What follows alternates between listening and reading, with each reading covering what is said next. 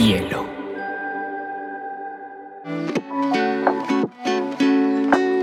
Hola, bienvenidos a Te Cuento News, un espacio donde analizaremos las noticias más importantes del mundo digital y la Web3 en menos de 20 minutos.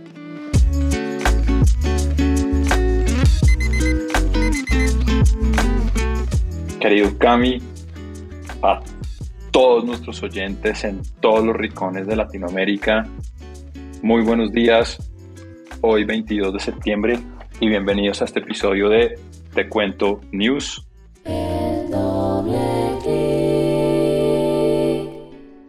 Peter, Bitcoin está en 18.540 y Ethereum está en 1.260. Estamos mal, sube y baja.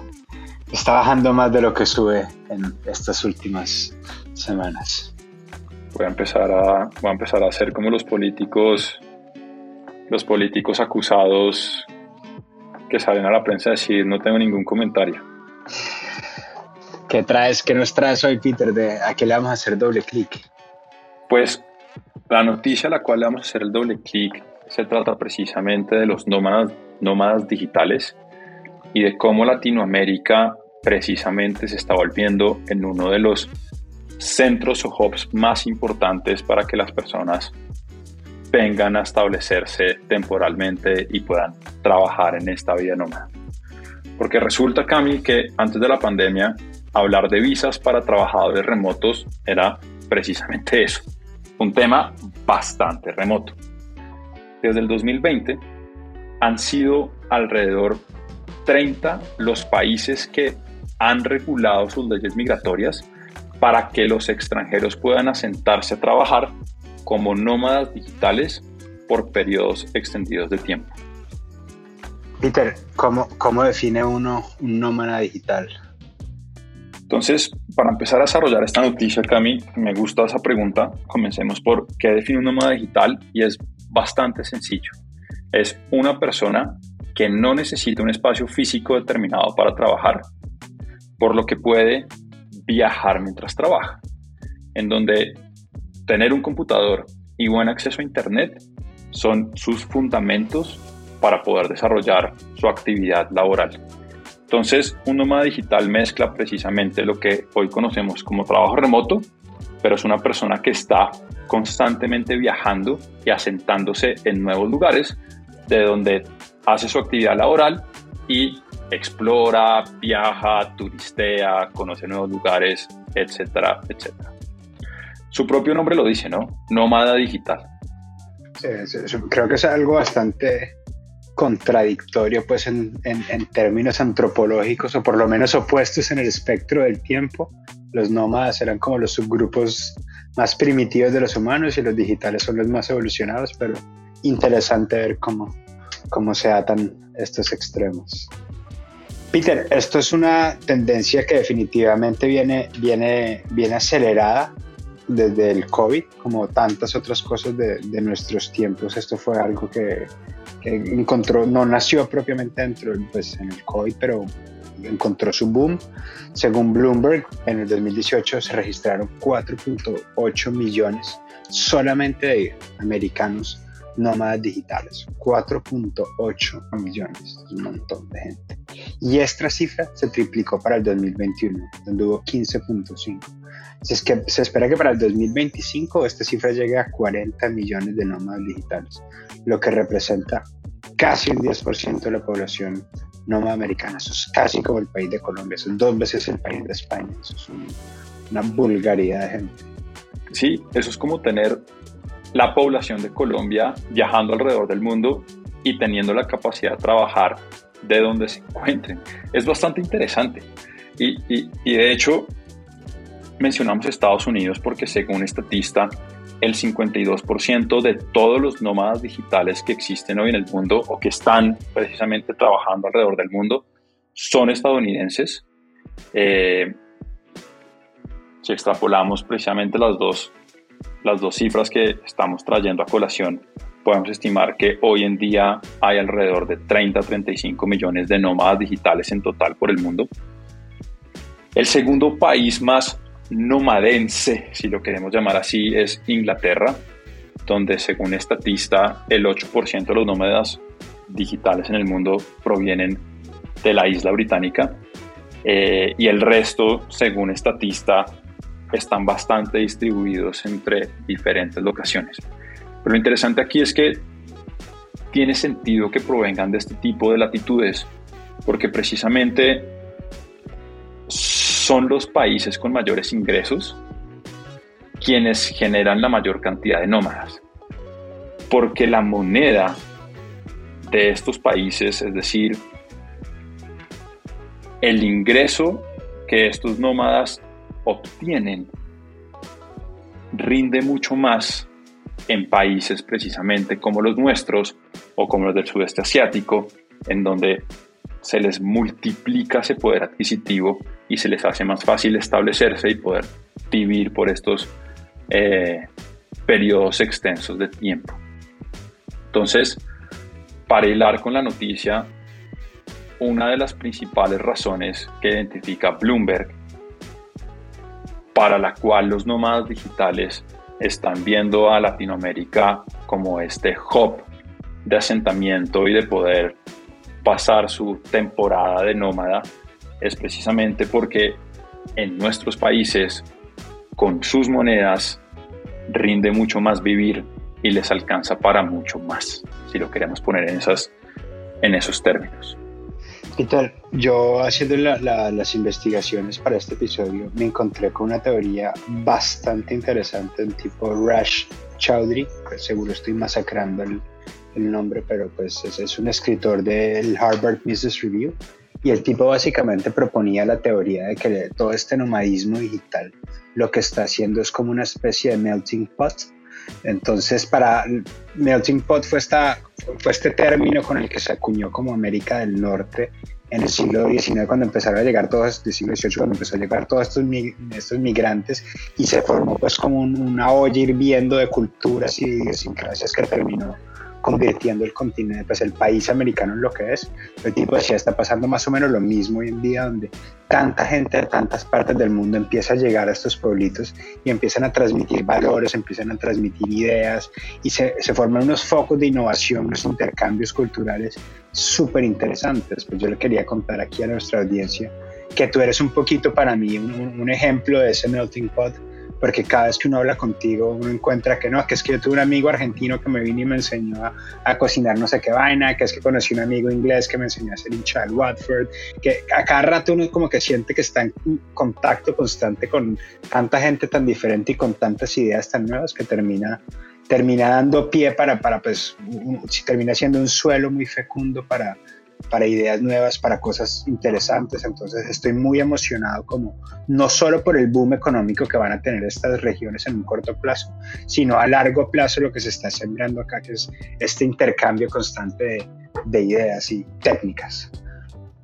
Y, es un punto crítico el que mencionas porque así como nuestros países tienden a tener fuga de cerebros, sobre todo cuando entran estos gobiernos autoritarios o empiezan a, a, ver como un sentimiento de riesgo sociopolítico en, en los países, esta es una oportunidad precisamente para hacer importación de cerebros y poder traer toda esta innovación, todo este emprendurismo, todo este talento a converger con nuestro talento local y que empiecen a nacer precisamente oportunidades, eh, innovación, progreso y de cierta manera compensar esa fuga de quienes se fueron a buscar una vida, entre comillas, mejor en otros países, a que estas personas que vienen a buscar una mejor temporada, pues podamos, podamos apalancarnos de, este talento, experiencia y conocimiento. Quería poner el dato, Cami, eh, porque no solamente quería decir que la moneda, digamos que un dólar rinde más en Latinoamérica, pero hicimos el ejercicio de entender cuánto más rinde. Y según el índice de costo de vida del portal, del portal World Data, eh, una persona que vive en Estados Unidos, su plata le rinde 63.3% más en Bolivia, 58.1% más en Colombia o 42.3% más en Costa Rica. ¿Qué quiere decir eso? Cuando se vienen a Latinoamérica, es como si tuvieran un incremento promedio del 50% de su salario. Esto sin tener en cuenta que el costo de vida tiende a ser más barato. Porque si traemos también un índice como el índice Big Mac, que compara el precio de Big Mac en el, de Big Mac en el mundo, generalmente Latinoamérica está entre un 20 y un 30% por debajo. Es decir, que si en Estados Unidos una Big Mac cuesta un dólar, en Latinoamérica cuesta más o menos entre 60 y 75 centavos. Entonces tú tienes un incremento salarial importante por tu poder adquisitivo y tienes un beneficio en el costo de vida que al final te permite pues darte unos lujos que probablemente no tengas eh, no tengas en tu país de origen. Entonces, pues se vuelve, se vuelve doblemente atractivo monetariamente hablando estar estar ubicándote por acá. Pero como dijimos, precisamente tener este poder adquisitivo, que la plata rinda más en nuestros países, es solo una parte de la cuestión. Que para nadie es un secreto que parte del atractivo latinoamericano también es esa excentricidad natural de paisajes y de oportunidades turísticas que tenemos. Y muchas ciudades medianas o pequeñas han empezado también a tomar mucha fuerza a nivel de su atractivo turístico. Ponemos como ejemplo Medellín, que sí es la segunda ciudad más grande de Colombia, pero no deja de ser una ciudad intermedia cuando la comparamos con el resto del mundo. Hoy es un hub de talento extranjero. Tenemos un Oaxaca en México que está empezando a traer mucho extranjero y nómada digital por la belleza y oportunidad de eh, experiencias en el outdoor o en los alrededores naturales, si lo queremos poner de alguna manera. Tenemos a Cuenca, Ecuador, tenemos Antigua, Guatemala, tenemos San José en Costa Rica, tenemos Bariloche en Argentina. Estos paraderos turísticos que gracias al Internet y básicamente a tener buena conectividad en donde cualquier nómada se pueda sentar, pues se vuelven muy atractivos para que una persona pueda ir, trabajar y al mismo tiempo estar como en ese modo de exploración de sus alrededores. Entonces, la segunda parte de esta gran ecuación es no solamente que somos más baratos, que la plata rinde más, sino que son lugares que por su atractivo turístico y por lo que pueden ofrecer a nivel como de experiencias y aventuras, pues las hacen bastante eh, apetecidas por estos nómadas digitales. Eso definitivamente, Peter, se ata con, con, con, estas tendencias de consumo donde los millennials no solo no compran casa, sino que además pues como que desean invertir su plata y su tiempo en, en mucho más cosas de experiencia y América Latina definitivamente ofrece un montón de, pues como tú venías diciendo, de, una diversidad grandísima de escenarios y de actividades pues muy enriquecedoras en, en este espíritu de las cosas. La otra parte interesante, Peter, cuando estuvimos haciendo como, como el research de esto fue como los nombres de las visas o las categorías de las visas por las cuales se, conceden este tipo de permisos. Entonces digamos que las, más estructuradas tienen esta noción como de, de, nomadismo digital, donde básicamente la visa te permite vivir por uno o dos años sin pagar impuestos de renta en ese país y con el compromiso explícito de que no, o pues con la condición explícita de que no encuentres trabajo en ese país. El primer país en emitir este tipo de visas para variar, fue mi querido Estonia, que en el 2018 ya había, eh, ya había, ya había, propuesto un proyecto de ley para visas de, de nomadismo digital. Después están países como Portugal, España, que, que, que, han sacado legislaciones muy claras alrededor como de este tipo de, pues, como de visas de nómadas digitales. Y después, y aquí es donde se pone interesante, vienen como todos los cómo se ha venido legalmente dándole vuelta a esto. Entonces, por ejemplo, Costa Rica tiene una visa que se llama la visa del, del ingreso pasivo y es básicamente gente que está retirada, pues, o que, que, vive de la renta que se va a vivir a Costa Rica y tiene todas sus, como sus, sus, sus, minucia alrededor de cómo entra la renta y cómo se taxa, etcétera, etcétera, muy interesante. Argentina, por ejemplo, también tiene una visa de, de nomadismo digital, pero hacen pero hacen, ellos, ellos sí la tributan de otra manera, son países pues como con, controles tributarios un poquito más exigentes. Y luego hay países que son hiper mega chistosos, pues como Noruega, que tiene una visa de nomadismo digital que te dura toda la vida, pero está atada, uno, a una región específica que se llama Svalbard, seguro estoy sacando el nombre también, y la particularidad de esa región no solo es que es una de las más caras de Noruega y por ende las más caras del mundo, sino que además hay tres meses del año donde el día tiene 23 horas de noche. Entonces, pues, interesante para el que quiera y pueda, al fin y al cabo, esto es turismo de experiencia. Entonces, alguno habrá llegado hasta allá. Eh, y digamos que las otras visas sí, Peter, son un poquito más, más, más flexibles, como regulaciones amplias, entonces son visas de freelance o son visas de trabajo remoto o así o así. ¿Tú te irías, Peter, de, de nómada digital a algún lado? Yo me iría sin duda alguna de nómada digital a algún lado. ¿Tú, Cami? También, también, también. Creo que soy nómada digital en Colombia. Bielo, me da el permiso.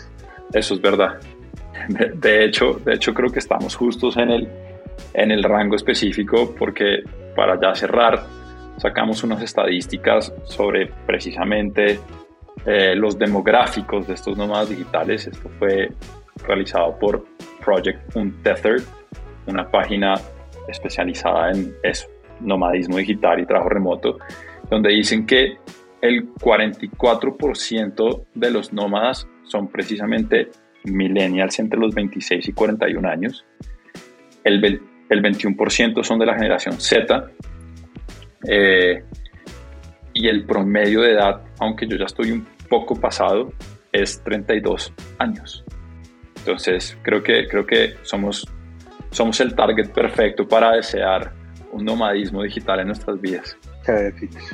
Eh, después de este episodio quedo con muchas ganas de, de ampliar las barreras, las fronteras de mi nomadismo digital. Sí, pues, pues puedes traspasar Barranquilla, Bogotá, de pronto está bien Medellín, Cúcuta, eh, Leticia, puedes animarte a otro país. Sí, sí, sí, a Villeta. Dicen que tú tienes una finca muy chévere. Bueno, eso ha sido todo por hoy en el doble clic de Te Cuento News. Nos vemos el próximo martes con el scroll down y todas las noticias relevantes o al menos interesantes de la semana. Chao, Peter. See the sky, see the clouds amongst the sun. See the day for everything it could be. Stop treading on that snooze button. Bielo.